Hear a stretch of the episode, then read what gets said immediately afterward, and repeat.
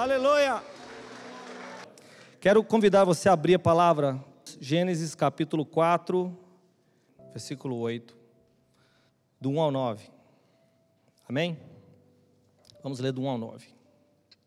E conheceu Adão a Eva, sua mulher, e ela concebeu e teve a Caim. E disse: Alcancei do Senhor um varão, e teve mais o seu, a seu irmão Abel. E Abel foi pastor de ovelhas, e Caim foi lavrador da terra. E aconteceu que, ao cabo de dias, que Caim trouxe do fruto da terra uma oferta ao Senhor, e Abel também trouxe dos primogênitos das suas ovelhas e da sua gordura. E atentou o Senhor para Abel e para a sua oferta, mas para Caim e para a sua oferta não atentou. Irou-se Caim fortemente e descaiu-lhe descaiu o seu semblante. E o Senhor disse a Caim: Por que te iraste? E por que descaiu o teu semblante?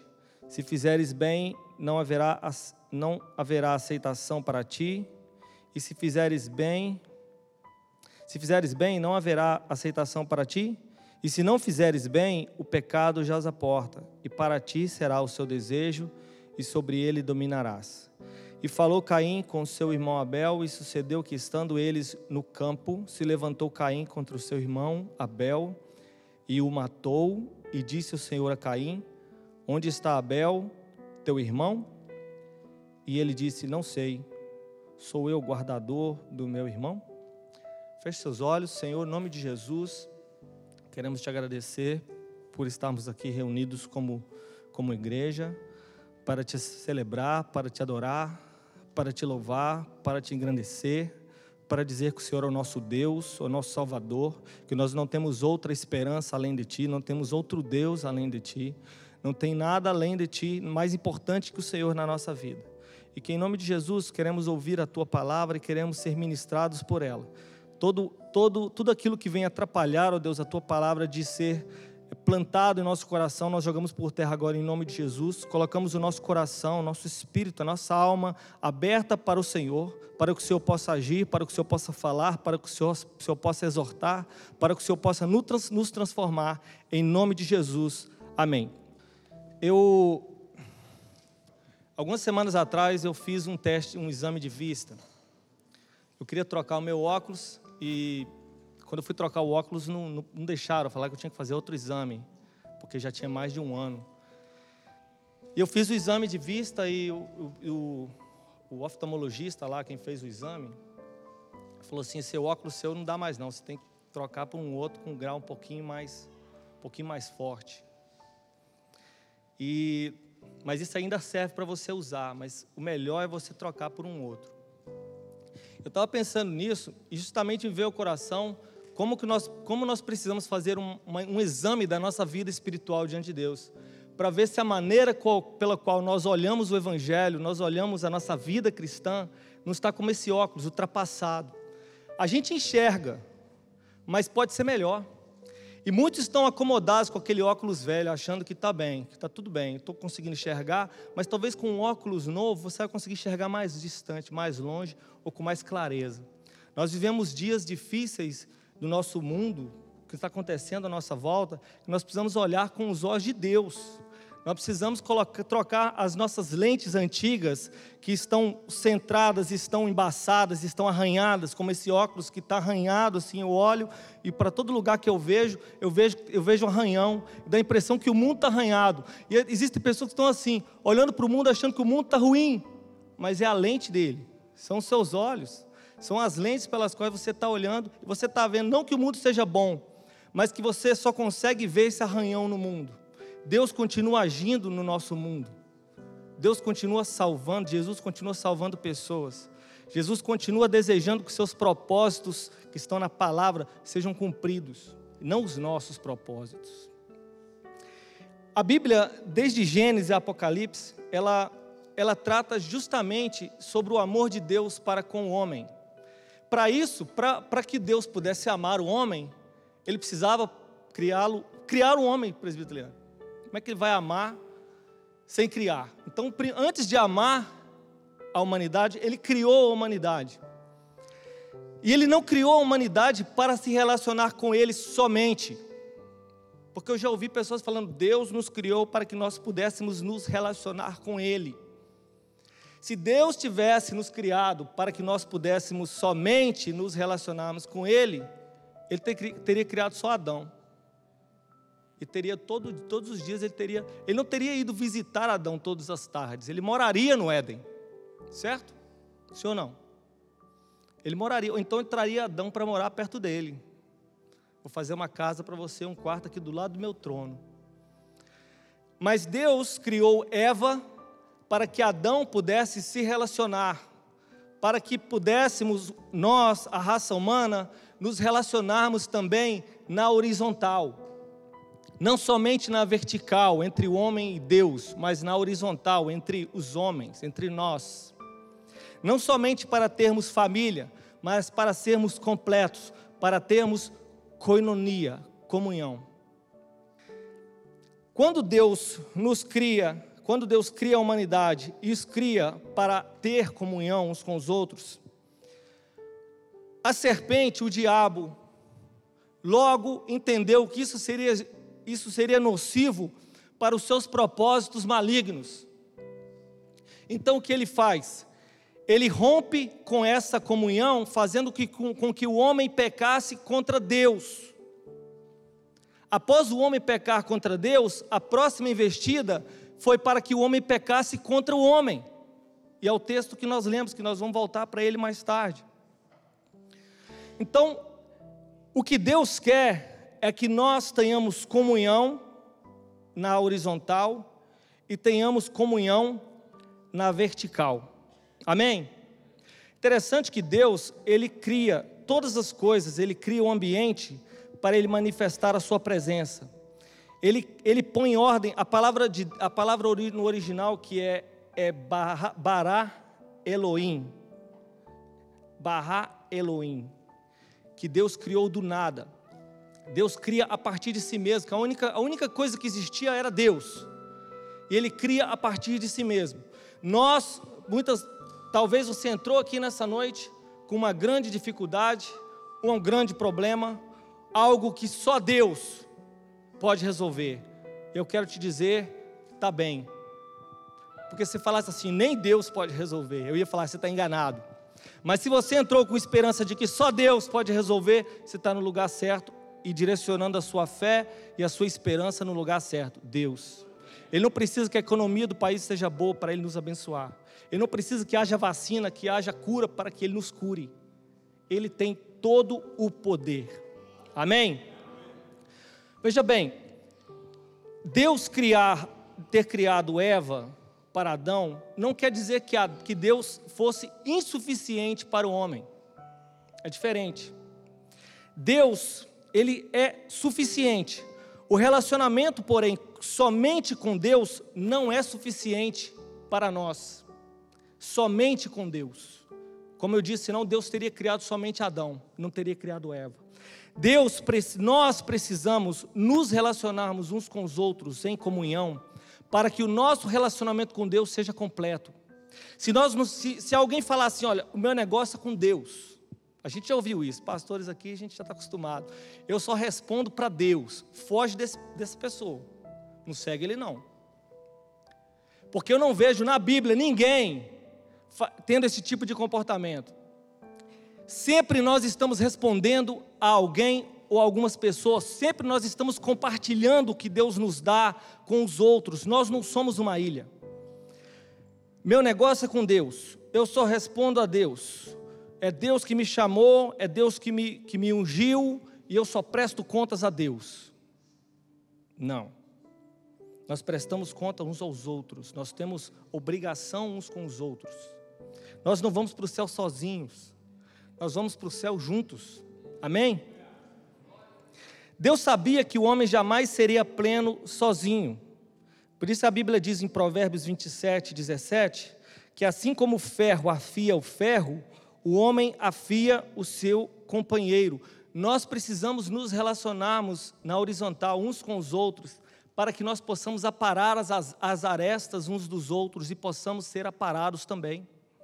Eu me torno uma pessoa melhor quando eu convivo com pessoas boas, com pessoas melhores, com pessoas que têm a mesma visão. Por isso a igreja é importante. Por isso eu não posso ficar em casa, na frente de um computador, achando que eu estou sendo igreja. Eu posso receber palavra, eu posso receber oração, a oração, mesmo em casa eu posso receber oração, eu posso cantar os louvores, mas eu preciso desse momento aqui. E a própria Bíblia diz, o apóstolo Paulo diz: Não deixais de congregar como é costume de, de alguns, antes admoestando uns aos outros. Eu tenho função de ajudar os meus irmãos. Nós reunidos somos mais fortes. Quão bom e quão suave é que os irmãos vivam em união. O homem não foi criado para estar só. A Bíblia diz em 1 Coríntios 15, 33 que as más conversações corrompem os bons costumes, da mesma maneira que o ferro afia o ferro, a mesma maneira que eu ajudo os meus irmãos no convívio diário, eu também posso ser contaminado e destruído, ou eu posso contaminar e destruir. O relacionamento pessoal ele é, ele é importante, ele é fundamental para o nosso crescimento, mas é importante também que tenhamos cuidados e sejamos vigilantes. Foi falado aqui algumas semanas atrás pela minha esposa, missionária Ludmila. Você estava aqui na quarta-feira, duas quartas-feiras atrás, se eu não me engano. Estava falando sobre uma das coisas que ela falou sobre quando a serpente tenta Eva. Às vezes a gente lendo assim dá a impressão que a serpente chegou ali, jogou uma, Eva caiu e ficou tudo bem. Eu estava falando sobre provavelmente Eva ficou ali, a serpente ficou ali por um bom tempo observando. Eva só foi, estava, é, é, ela foi abordada pela serpente e ela foi abordada quando ela estava só. Veja que antes de criar Eva, Deus olha para o homem e diz assim: não é bom que o homem esteja só. Olha o tanto de coisa que acontece quando o homem está sozinho, quando o ser humano está sozinho. Eva estava só, no momento em que a serpente estava ali e com o tempo ela conseguiu se aproximar, ganhando a confiança dela, até o momento certo de investir o seu engano. Eva estava se relacionando com algo que não era da sua natureza. A serpente não era humana. Veja que nós podemos correr o risco de estarmos nos relacionando, nos relacionando com algo que não é humano. O que seria isso? Eu me relaciono com o meu computador. Eu me relaciono com vídeos de pessoas, até ensina, é, professores, mestres, que estão ensinando, não são humanos, não estão em contato comigo, nesse sentido. Estava se relacionando com algo que não era humano. Olha o perigo de nós nos relacionarmos com coisas e não com seres. Me relaciono com a minha casa, com o meu trabalho, com, os meus, com, os meu, com o meu dinheiro, com os meus negócios, com os meus projetos, com os meus sonhos. Quantas vezes o meus entrou na, na, na história. E Deus está querendo que nós nos relacionemos uns com os outros. E Eva estava se relacionando com algo, com a serpente. E estava só. Davi estava só quando ele estava no, no terraço da sua casa, olhando Betseba, só, tomando banho. A Bíblia diz que um homem descia só de Jerusalém para Jericó. E o que, que aconteceu com ele? Ele foi atacado por ladrões, salteadores, porque ele estava só. Por outro lado, eu tenho, eu tenho Elias e Eliseu fazendo a obra de Deus. Eu tenho Eliseu e Geazi fazendo a obra de Deus. Eu tenho Jeremias e Baruque fazendo a obra de Deus, um falando, o outro escrevendo. Eu tenho Débora e Baraque. Eu tenho Jesus e os seus discípulos. O Filho de Deus não fez a obra sozinho. Ele se cercou de pessoas, e eram fariseus, líderes, mestres da lei, pessoas conhecedoras da palavra? Não. Eram pescadores, camponeses, gente simples, pessoas que não conheciam nada, nem da lei. E ele se relacionou com eles para que ele pudesse os influenciar, para que ele pudesse ser luz na vida daquelas pessoas. Paulo e Silas, Paulo e Barnabé, Pedro e João, Pedro, Tiago e João. Nós sempre estamos vendo pessoas trabalhando juntos. E nós vivemos uma época em que as pessoas querem trabalhar sozinhos. O meu ministério, o meu chamado. Pessoas que nunca foram igreja, nunca foram igreja, pregando em igrejas. Pessoas sós, querendo dar o que não tem. Não fique sozinho. Não estou dizendo para andar sempre acompanhado de alguém. Né? Não, é, não é isso. Eu estou dizendo, tenha sempre alguém para que você possa contar. Tenha sempre alguém para que você compartilhe os seus projetos, os sonhos que Deus te deu. Uma pessoa para chamar a tua atenção. Uma pessoa para dizer que você está errado. Uma pessoa que consiga ver com uma lente diferente da sua. Eu acho que você deveria mudar esse tipo de, de comportamento. Acho que você deveria ser mais leve naquilo que você fala. Acho que você deveria ser mais duro. Acho que você deveria ser mais compreensivo. Acho que deveria ser mais esperto. Isso é importante. As pessoas que fracassam, muitas vezes fracassam sozinhas.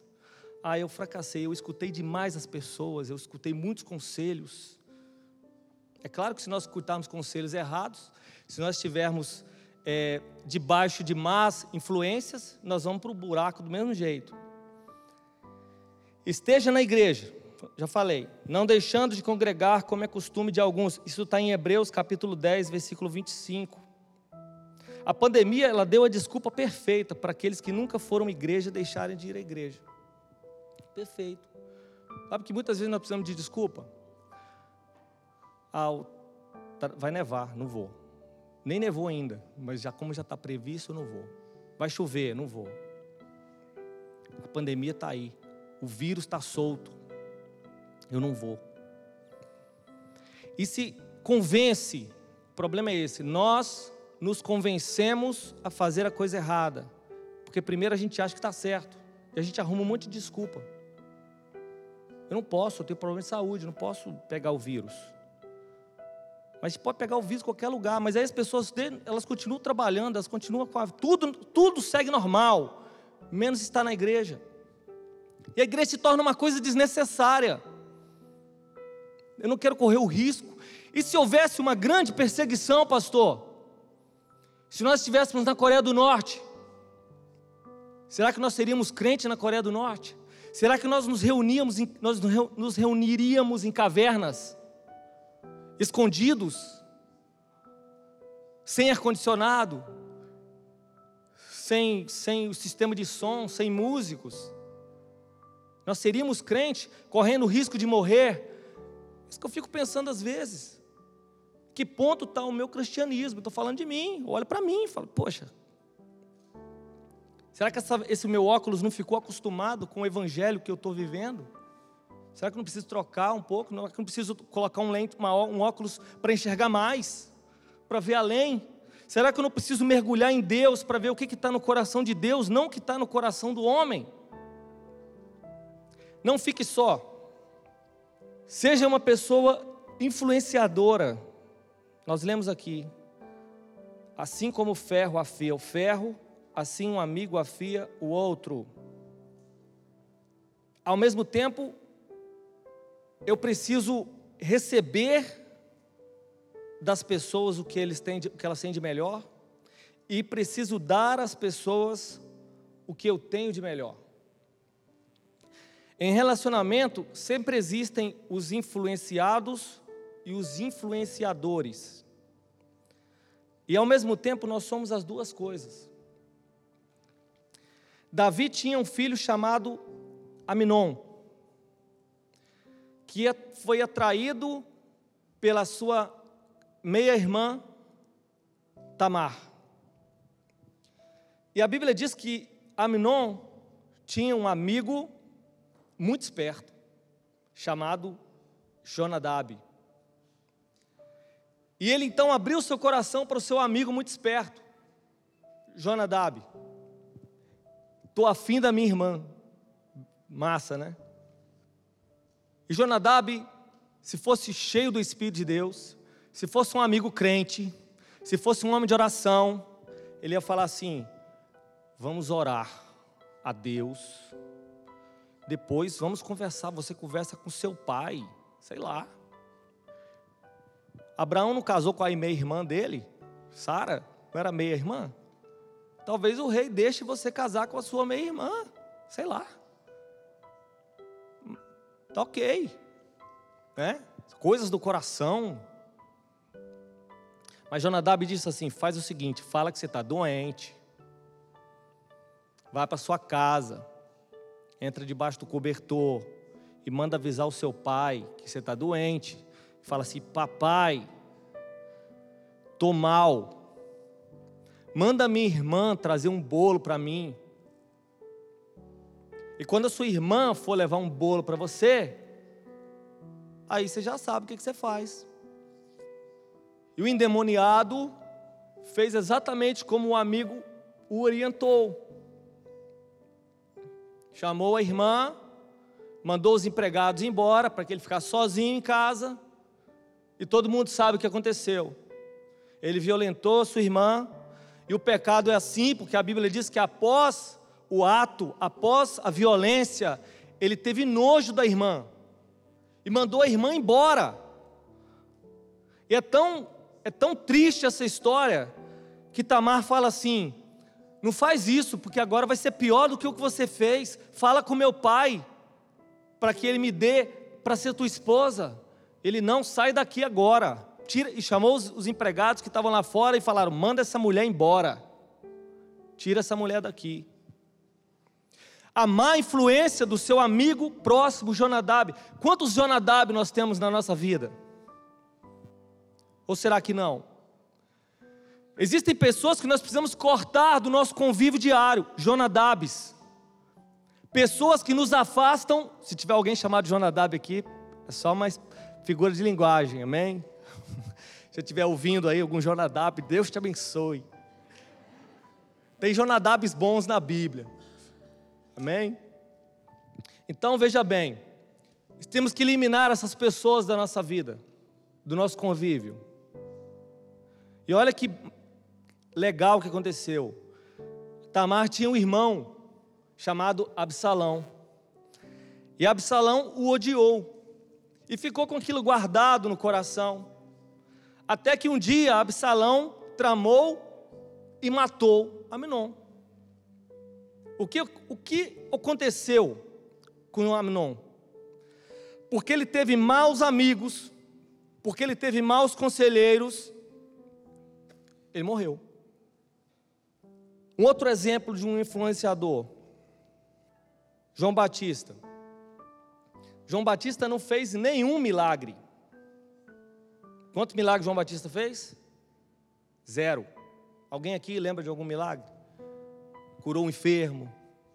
A Bíblia não relata. O próprio Jesus falou que ele não fez sinal nenhum. Os, os, os é, discípulos disseram. Ele não fez sinal nenhum, mas tudo que ele falou a respeito de Jesus era verdade. A sua mensagem não tinha carinho nenhum. Raça de víboras, serpentes. A mensagem de João Batista era essa. Ele falou com, com Herodes, com o rei. Falou assim: Você não pode casar com essa mulher, porque ela é mulher do teu irmão. Você está em pecado.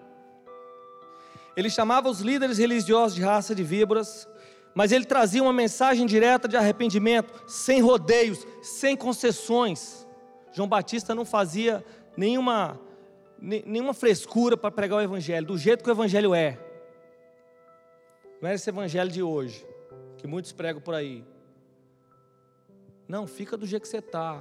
Deixa o Espírito Santo fazer a obra. Aí eu fico fazendo tudo errado, esperando o Espírito Santo fazer a obra. Como que ele vai fazer a obra se meu coração está fechado? Ele está batendo. O próprio Jesus falou: Eu estou à porta e bato. O que, que eu tenho que fazer? Abrir a porta. Mas as pessoas estão esperando o Espírito Santo arrombar a porta do coração delas. E ele não vai fazer isso. Nem que você abra só um pouquinho. Eu não tenho força, eu não aguento, está pesado demais para mim, o meu pecado é muito grande, abre só um pouquinho, deixa o Espírito Santo agir, ele age. Uma mensagem sem concessão, céu ou inferno, vida ou morte. E uma mensagem sem eu. Uma mensagem sem eu. Sobre ele. Mas quem você é? Você é o Cristo? Você é o Elias? Você é isso, é aquilo? Quem que você é? Eu sou uma voz. Eu sou a voz que clama no deserto. Sou o mensageiro. Importa que ele cresça, que eu diminua. João Batista era tão, ele era tão influenciador que André e João eram discípulos de João Batista, abandonaram João para seguir Jesus. Uma pessoa que é influenciadora, que está pregando o reino de Deus, que não se importa de perder discípulos, se aqueles discípulos estão indo pra, realmente para o propósito pelo qual ele estava ali. Existiam outros discípulos que ouviam João, que gostavam de João, mas não seguiam a Jesus, seguiam a João. Então, João Batista era um influenciador, ele apontava a quem seguir, e essa é a nossa, a nossa função sermos influenciadores que apontam o caminho, Jesus, não para ser seguido. Está na moda, quero ser seguido. Quantos seguidores você tem? Está na moda os influenciadores digitais, pessoas que influenciam pessoas a segui-los e eles nem sabem para onde eles vão, seguindo quem não tem direção nenhuma. Temos pastores famosos influenciando jovens a viverem em busca de realizar sonhos, cumprir propósitos, viver o impossível, como se Deus existisse por causa de nós e não nós por causa dele. Vivendo hoje como se o amanhã nunca fosse terminar. Existem vidas que precisam ser influenciadas por nós. Amém? Amém? Lembra do texto que nós lemos? Você deve estar pensando assim: o que, que tem a ver com a mensagem? Eu sei que você pensou. Lê um texto, está pregando outra coisa, tal. Sim, engano seu. Deus, ele. Quem dá a oferta inicial é Caim. Quem tem a. a quem, quem, quem tem o primeiro, quem dá o primeiro passo quem tem, esqueci a palavra agora, a iniciativa, amém. Quem tem a iniciativa de dar a oferta é Caim, não foi Abel. E ele dá, o que, que ele faz? Ele é, ele é agricultor, cada um dá o que tem, certo? Foi lá, preparou lá e deu para Deus. Abel olhou, Abel foi influenciado por Caim, sim ou não? Ele pegou, o que, que eu tenho? Eu tenho eu crio os, os animais, vou pregar os melhores, os melhores, e vou lá. Entregou a oferta. E a Bíblia diz que Deus se atentou, Deus, não é, não é questão de aceitou ou não aceitou a oferta, Deus aceitou as duas ofertas. Mas o, que o original, o que a Bíblia está querendo dizer, é que Deus se impressionou com a oferta de Abel. Mas a Bíblia diz assim: se impressionou Deus com Abel e a sua oferta, mas para Caim e para a sua oferta, não. Deus se impressionou com o ofertante, depois com a oferta. Primeiro, a primeira coisa que Deus olhou foi para Abel, e depois ele olhou para a sua oferta. A oferta de Caim não foi ruim, quem foi ruim foi Caim. Existia coisas no coração de Caim que Deus viu. E nós estamos achando que nós vamos enganar Deus, dando para Ele coisas boas. Ele vai olhar primeiro a gente. Você pode dar o que, o, o, que, o que a igreja precisa, o que ninguém mais dá. Mas se o seu coração não for bom, se, se o seu coração não passar no teste de Deus, Ele vai rejeitar e ele não vai se agradar. E Deus não rejeitou o Caim para expulsá-lo ou para, ó, você bora vai para o inferno, Caim. Gostei da sua oferta, não. Ele apenas teve algo diferente com Abel e a sua oferta. Agradou-se de Abel e da sua oferta, mas de Caim e da sua oferta não. Aí olhou o amor de Deus, foi para Caim e falou assim: Olha, se você proceder bem, você vai ser aceito. Não, não troca a sua oferta, Caim. Troca o seu coração. Muda de dentro para fora. Não tem nada a ver com o que você dá, tem a ver com você. Mas o pecado está à porta, querendo te dominar. E você, quem tem que cuidar do pecado é você, Caim. Não sou eu que vou te livrar do pecado, é você. É você que sabe aquilo que te prende, aquilo que te joga no chão, aquilo que te enfraquece. Somos nós que sabemos o que nos enfraquece. Não adianta colocar para Deus resolver aquilo que Ele colocou para nós resolvermos.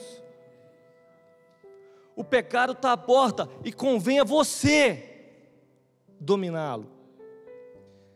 A Bíblia diz que Caim ficou revoltado de Deus ter aceitado a oferta de Abel. Ele não ficou revoltado porque Deus não aceitou ele ou a sua oferta. Ele ficou revoltado por causa do Abel. Veja que o coração dele já estava completamente dominado, completamente mal. Ele então não tendo como atacar a Deus, não tendo, porque se Caim pudesse, ele matava Deus. Pelo que eu entendo, pelo que eu leio aqui, ele está revoltado com Deus. Quem está revoltado com Deus não busca arrependimento. Quem está revoltado com Deus busca ser rebelde. Por isso que ele chamou Abel. Deixa eu matar o Abel. Abel, vamos para o campo. E o Abel foi. Porque Abel, para ele, estava tudo bem. Você sabe que para o servo de Deus está tudo bem? Para aquele que tem o Espírito Santo, para aquele que está cheio do Espírito Santo, está tudo bem, pastor? Ele não consegue ver ninguém, não, ele não consegue ver problema na igreja, não. Hein? O povo é uma bênção. Todo mundo cheio de Espírito Santo. Agora, quem está mal, poxa, só tem fofoqueiro, só tem gente ruim, só tem o quê? Burguês, só tem mercenário, só tem gente ruim. Toda igreja só tem gente ruim. É o óculos dele que está arranhado. Abel estava assim. Tanto que o Caim chamou, endemoniado, chamou ele para o campo e ele foi. Ele não conseguia ver maldade no, no Caim. O Caim então o matou. Aí que vem a parte legal, porque Deus foi até Caim, mesmo Caim em pecado, mesmo Caim errado, o amor de Deus está acompanhando ele. Deus vai até Caim e fala assim: Onde está seu irmão? Onde está o seu irmão? Ele poderia dizer: Não sei. Ou matei, matei meu irmão. Mas ele responde para Deus com Olha a audácia de Caim. Eu sou por acaso guardador do meu irmão? Olha como que ele responde para o Deus Todo-Poderoso. Veja que o espírito de rebeldia que estava em Caim, como age? Tipo, sou guardador do meu irmão por acaso? E Deus pergunta para nós a mesma coisa que perguntou Caim. Sabe o que Deus perguntava para mim quando eu estava aqui? Eu estava querendo falar sobre outra coisa. Eu estava lá com a mensagem no coração, tentando, querendo bolar alguma coisa para falar sobre, sobre influência, sobre isso, aquilo outro, e Deus está falando no meu coração assim: onde está o seu irmão? Onde está o seu irmão? Isso ficou batendo no meu coração, essa pergunta do Espírito Santo, porque nós vivemos tanto para nós, para os nossos projetos, para os nossos sonhos, para os nossos isso, os nossos aquilos, e Deus fala assim: onde está o teu irmão? Onde está aquela pessoa que te traiu? Cadê ela? aquela pessoa que te enganou, aquela pessoa que você mandou embora, aquela pessoa que você quebrou o pau, aquela pessoa que ficou, talvez ficou lá no Brasil, ficou, não sei, na China, no Japão. E a gente começou a viver a nossa vida e deixou essa pessoa para trás. E está tudo bem. Mas não está não. É isso que Deus falava comigo, está não. Está tudo bem mesmo? Onde que está o seu irmão? aquela pessoa que te machucou, onde que ele está? Ficou tudo resolvido? Ou será que a gente fez igual Moisés, enterrou na areia e foi viver no palácio de boa? Até que um dia foi desenterrado, porque a areia, o vento vai, né? Descobrir o corpo. E agora Moisés tem que fugir. Agora tudo muda. Ou será que a gente vai precisar esperar o vento desenterrar o corpo? O Espírito Santo nos trouxe essa meditação nessa noite, algo para a gente pensar. Tem alguém, irmão, que a gente matou? Tem alguém que a gente levou para o campo? Que ficou para trás? Que a gente precisa dar uma arrumada nesse negócio? Que a gente precisa talvez ligar? Mandar um e-mail? Estou dizendo para conviver. Estou dizendo para chamar para um café na sua casa. Estou dizendo para acertar. Porque talvez o sangue daquele morto está clamando a Deus. E está impedindo que aquela, que aquela pessoa receba aquela mensagem que você tem a obrigação, que nós temos a obrigação de transmitir. Que é a mensagem do reino. Se eu pregar a mensagem do reino, tem alguma interferência para aquela pessoa? Se eu falar assim, Jesus te ama, ele vai acreditar no que eu estou falando? Ou será que tem alguma interferência? Ou será que, tá, que ele está morto? É algo difícil. Mas eu quero dizer que, que eu não vou crescer em Deus além do que eu estou hoje, se eu não fizer isso. Aí cada um avalia o preço. Onde você quer chegar em Deus? Se você quer chegar mais longe, você vai ter que desenterrar esse defunto. Nós vamos ter que desenterrar esse defunto. Porque Deus vai perguntar para nós: onde está teu irmão? Moisés jamais se tornaria quem foi se aquele corpo continuasse enterrado. A história de Caim seria outra se ele não tivesse matado Abel. Absalão teria sido rei de Israel se ele não tivesse matado Aminon. Aminon estaria vivo se não tivesse dado ouvido a Jonadab. O que difere, o que difere um crente do outro diante de Deus não é só o amor que ele tem por Deus, mas era o amor, é o amor que ele tem pelas pessoas. Quando Deus olha para a humanidade, ele vê um povo precisando dele. E ele quer que aqueles que o amam de verdade também amam aqueles a qual ele ama.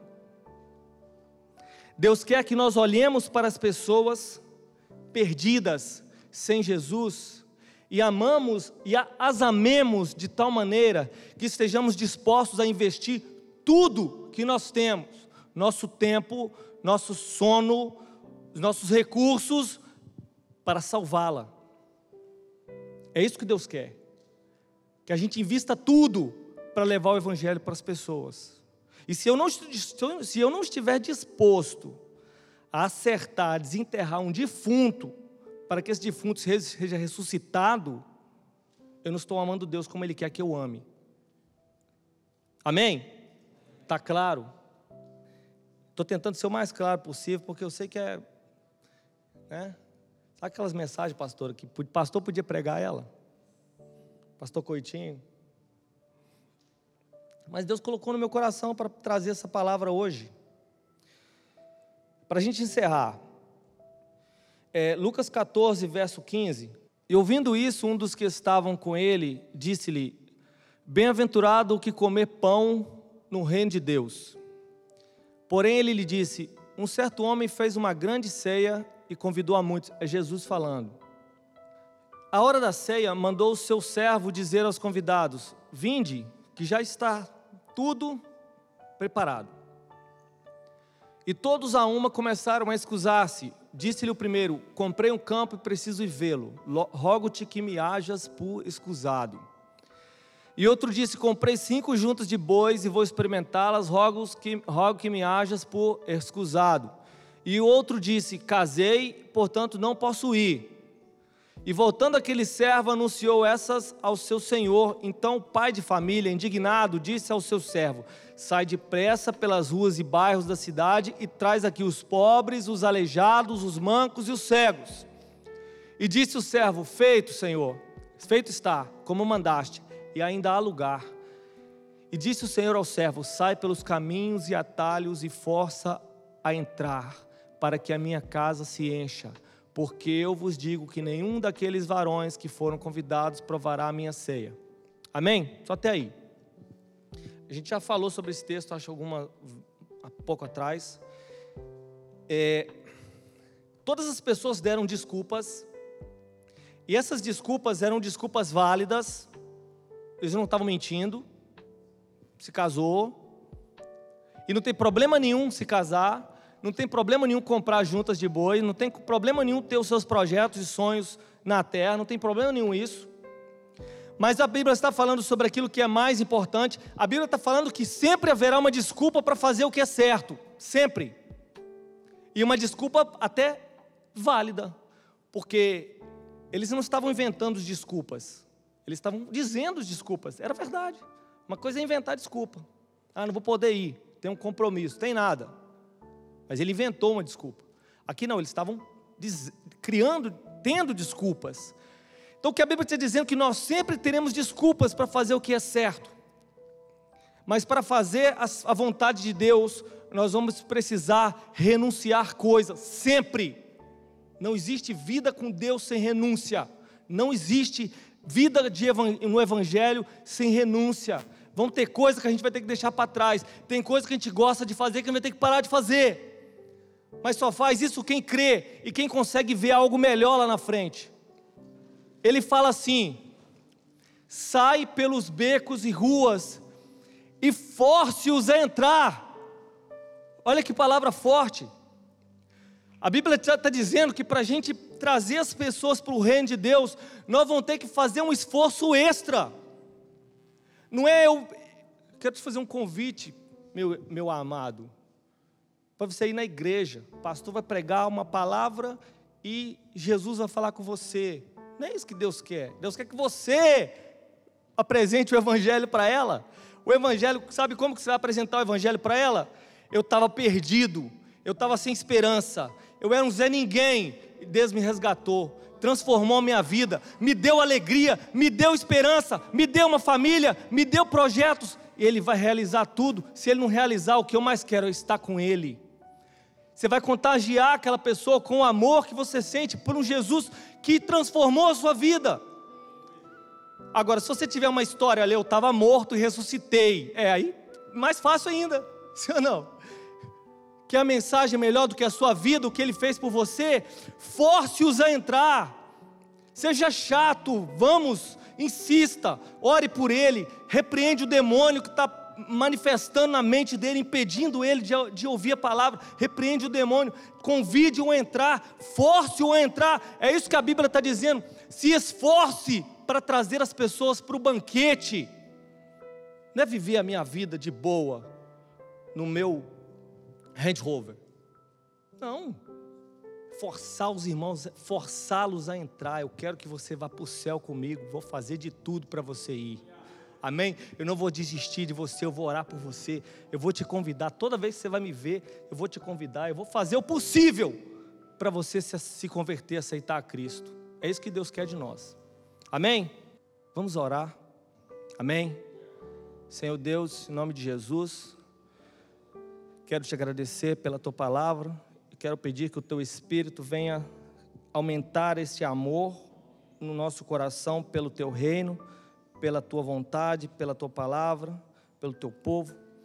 Transforma os nossos corações, faz-nos, ó Deus, mudar para melhor a cada dia, sermos melhores para o teu reino, para a glória do teu nome. Em nome de Jesus, amém. Deus abençoe.